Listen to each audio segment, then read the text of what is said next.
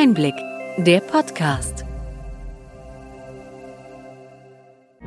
Sie hören den Einblick-Podcast, der Podcast für den tieferen und dennoch knackigen Einblick in die relevanten Ereignisse des Gesundheitswesens der vergangenen Woche. Vom Gesundheitsmanagement der Berlin Chemie. Heute ist der 22. Juli 2022. Welche Themen standen in dieser Woche im Mittelpunkt? Zeitenwende für das Gesundheitswesen gefordert, aus der Pandemie lernen und Reformen anpacken. Für das Übermorgen lernen, digitale Kompetenzen in der Ausbildung von Medizinerinnen stärker behandeln. Digitale Identitäten sollen die versicherten Karten ersetzen und werden ab 2023 von den gesetzlichen Kassen eingeführt. Videosprechstunden werden populärer und telefonische Krankmeldungen sollen in die Regelversorgung aufgenommen werden.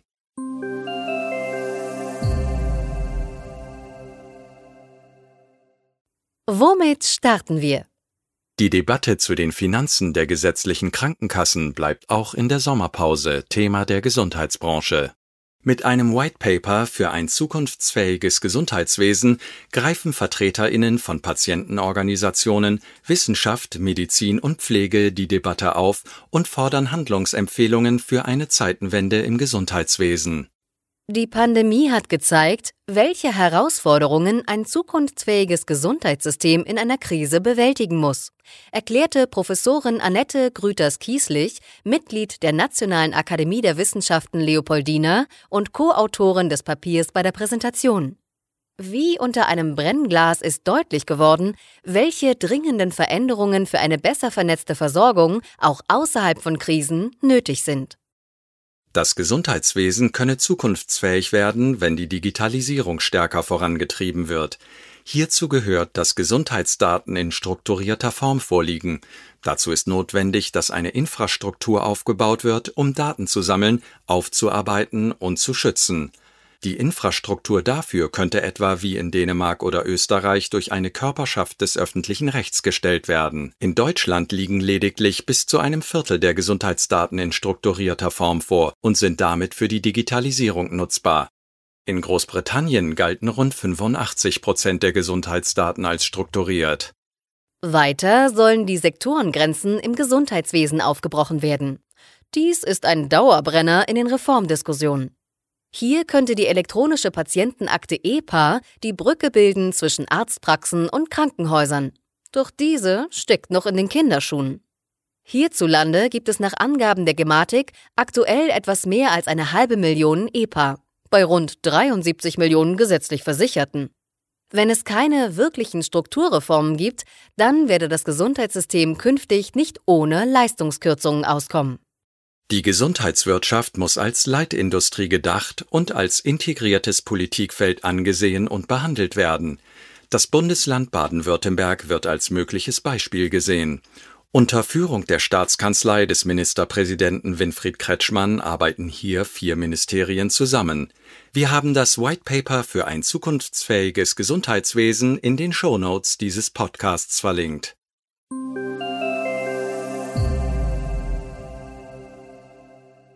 Wie viel digitale Gesundheitsanwendungen DIGA gerade im ersten Jahr kosten sollen, darüber streiten sich die Hersteller und der Spitzenverband der gesetzlichen Krankenkassen seit geraumer Zeit.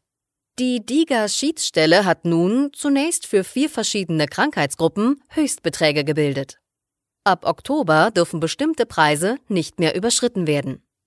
Die Entscheidung der DIGA-Schiedsstelle wird vom Verband der forschenden Pharmaunternehmen VFA als Kompromiss angesehen, ohne den weiter über Grundsatzfragen gestritten würde.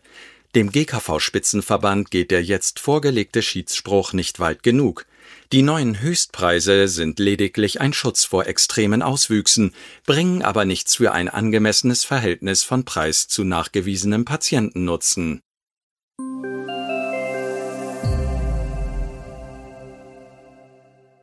Digitale Kompetenzen in der Gesundheitsforschung und Versorgung müssen verbessert werden. So das Fazit beim Medizinischen Fakultätentag in Essen. Medizinerinnen und Informatikerinnen müssten als Teams zusammenarbeiten. So Professorin Dagmar Kräfting, Direktorin des Instituts für medizinische Informatik an der Universitätsmedizin Göttingen. Sie vertrat die These, dass digitale Medizin nur möglich ist, wenn beide Teams zusammengebracht werden.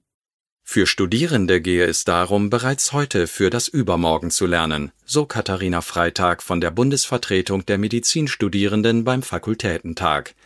In der künftigen Arbeitswelt würden die Unterschiede zwischen klassischer und digitaler Medizin so verschwimmen, dass Digitales als solches nicht mehr bemerkt würde. Obwohl sich angehende Ärztinnen mit digitalen Anwendungen und Systemen vertraut machen müssen, seien sie nicht Informatikerinnen im Kittel. Digitale Kompetenzen sollten stärker in die Lehrpläne der Medizinfakultäten aufgenommen werden, forderte Katharina Freitag. Kommen wir von den digitalen Kompetenzen zu den digitalen Identitäten, mit denen wir uns künftig sicher elektronisch im Internet ausweisen werden. Hierzu hat die Bundesregierung das Projekt Digitale Identitäten aufgesetzt und im September 2021 ein Gesetz auf den Weg gebracht. Im Gesundheitswesen sollen diese die Authentifizierung bei verschiedenen digitalen Gesundheitsdiensten der Telematikinfrastruktur erleichtern. Sie sollen außerdem die Versichertenkarten sowie die elektronischen Heilberufsausweise und die Praxis- und Institutionskarten ersetzen. Die Krankenkassen sind gesetzlich ab 1. Januar 2023 zur Umsetzung und bis Mitte 2024 zum Einsatz der digitalen Identitäten verpflichtet. Allerdings fehlen derzeit noch die Spezifikationen, damit dies von den Kassen und deren Technikdienstleistern umgesetzt werden kann. Das Bundesgesundheitsministerium möchte mit den digitalen Identitäten die Nutzung von digitalen Gesundheitsangeboten vorantreiben, etwa die EPA und das E-Rezept. Derzeit gestaltet sich das für viele Versicherte schwierig. Beim E-Rezept sind sechs Wochen vor dem anberaumten E-Rezept-Start 90 Prozent der Apotheken technisch E-Rezept ready. Bis auf wenige kleinere Anbieter haben alle großen Apothekensoftwarehäuser die notwendigen Funktionen in die Systeme eingeführt. Aktuell stufen sich knapp 8000 Apotheken als E-Rezept Ready ein. Dazu haben sie neben den technischen Voraussetzungen weitere Anforderungen zu erfüllen, wie die Schulung ihres Personals. Die Gematik sieht startklare Apotheken als Signal für die Arztpraxen, das E-Rezept umzusetzen. Anfang September werden ausgesuchte Praxen in Westfalen-Lippe und Schleswig-Holstein mit den digitalen Verordnungen beginnen. Bisher wurden knapp 90.000 E-Rezepte eingelöst. Die E-Rezept-Enthusiasten wollen Apothekerinnen und Ärztinnen motivieren, das E-Rezept zu testen und so die Einführung zu unterstützen. Mit einem Förderprogramm von einer halben Million Euro werden Arztpraxen und Apotheken unterstützt, E-Rezept-Arzt-Apotheker-Pärchen zu bilden. Als Team soll es besser gelingen, E-Rezepte in den Versorgungsalltag zu integrieren. Die Reaktionen auf das Programm seien positiv, so Ralf König, Vorsitzender der E-Rezept-Enthusiasten.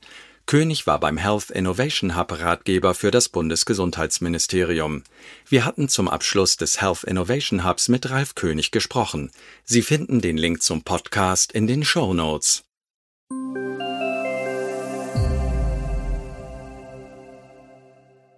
Die Videosprechstunden werden immer mehr genutzt. Im ersten Halbjahr 2021 gab es bei der Techniker Krankenkasse TK rund 580.000 Videobehandlungen. Die Pandemie hat vielen Menschen die Vorzüge der Videotechnik vor Augen geführt, kommentiert TK-Vorstandsvorsitzender Dr. Jens Baas. Das Videogespräch mit Arztpraxen sei inzwischen selbstverständlich geworden. Die Vorteile seien auch unabhängig von Corona sichtbar. PatientInnen ersparen sich längere Anfahrtswege und für ÄrztInnen ermöglichen Videosprechstunden eine flexible Gestaltung ihres Arbeitsalltags. Zudem könnte auch in versorgungsschwächeren Gebieten eine gute Behandlung angeboten werden. So Baas weiter. Auch die telefonische Krankschreibung hat sich in der Pandemie bewährt und soll erneut in die Regelversorgung aufgenommen werden, fordert Ärztepräsident Dr. Klaus Reinhardt. Bis Juni war dies mit einer Regelung des gemeinsamen Bundesausschusses möglich. Wer erkältet ist, sollte sich zu Hause erholen und nicht gezwungen werden, wegen eines simplen Verwaltungsvorgangs mit Bus und Bahn eine Praxis aufzusuchen und dort womöglich andere Patientinnen anzustecken. Reinhard wirbt für einen pragmatischen Umgang mit den telefonischen Krankschreibungen. Auch Bundesgesundheitsminister Karl Lauterbach schrieb über Twitter, dass bei hohen Fallzahlen Infektionen nicht in die Praxis getragen werden sollten. Zuvor hatten sich die Kassenärztliche Bundesvereinigung sowie der Deutsche Hausärzteverband ebenfalls dafür ausgesprochen. Die Krankenkassen reagieren auf den Vorstoß zurückhaltend. Sie sehen derzeit keinen aktuellen Handlungsbedarf.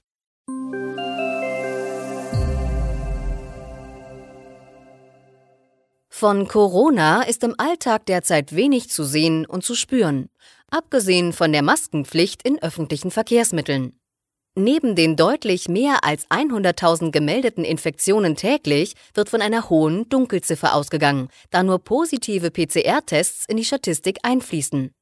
Das bedeutet, die Pandemie legt in diesem Sommer keine Pause ein. Die Tatsache, dass viele Bürgerinnen keine Auffrischungsimpfung haben, lässt Medizinerinnen dem Herbst mit Sorge entgegenblicken. Zumal es inzwischen eine Vielzahl von Omikron-Subvarianten gibt, über die teilweise noch wenig bekannt ist. Mit einer neuen Impfkampagne möchte die Bundesregierung dem erwarteten Anstieg im Herbst begegnen. Dieser würde in diesem Jahr auf einem weitaus höheren Niveau als in den Vorjahren starten. Noch im Juli soll ein Vorschlag für die notwendige Änderung des Infektionsschutzgesetzes vorgelegt werden. Dazu laufen Verhandlungen zwischen Bundesgesundheitsminister Karl Lauterbach und Bundesjustizminister Marco Buschmann. Zumindest eine Rückkehr der Maskenpflicht in Innenräumen und Zugangsbeschränkungen wie eine 3G-Regel werden nicht mehr ausgeschlossen. Lockdowns, Ausgangssperren und Schulschließungen sollen allerdings nicht mehr zu den Schutzmaßnahmen gehören.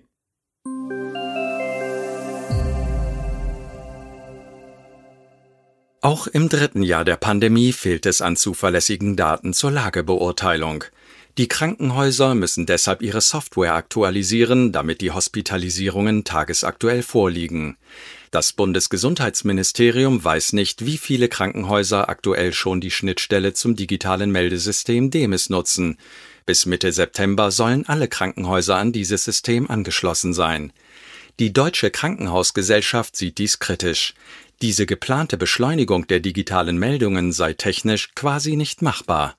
Geplant ist auch, dass Hausärztinnen Medikamente wie Paxlovid ähnlich wie Notfallmedikamente direkt an Patientinnen abgeben dürfen. Die Apotheken fordern ihrerseits, dass sie nach einem positiven PCR-Befund solche Präparate ebenfalls direkt ausgeben können.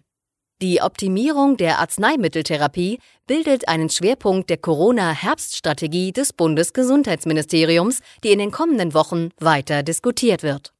Wer nach einer Corona-Infektion an Long-Covid erkrankt, kann im Durchschnitt mehr als 100 Tage nicht arbeiten.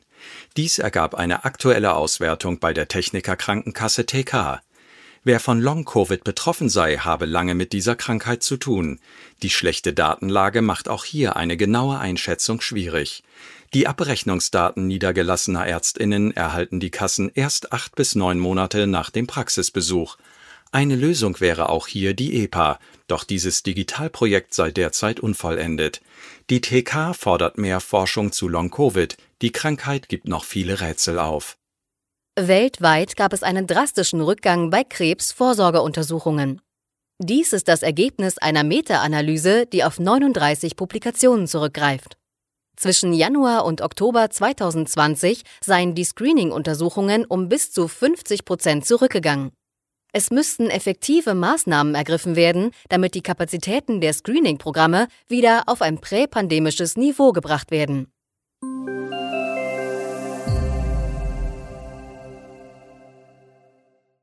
Soweit unser Rückblick. Was für Themen bringen die kommenden Wochen? Corona und die Finanzen im Gesundheitswesen. Derzeit wird an vielen Gesetzesentwürfen gearbeitet. Der Herbst wird auf jeden Fall spannend.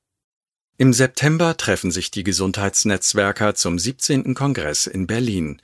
Dort werden aktuelle Themen der Gesundheitswirtschaft diskutiert. Im August werden wir in weiteren Sonderausgaben von Einblick nachgefragt mit Referentinnen des Kongresses sprechen.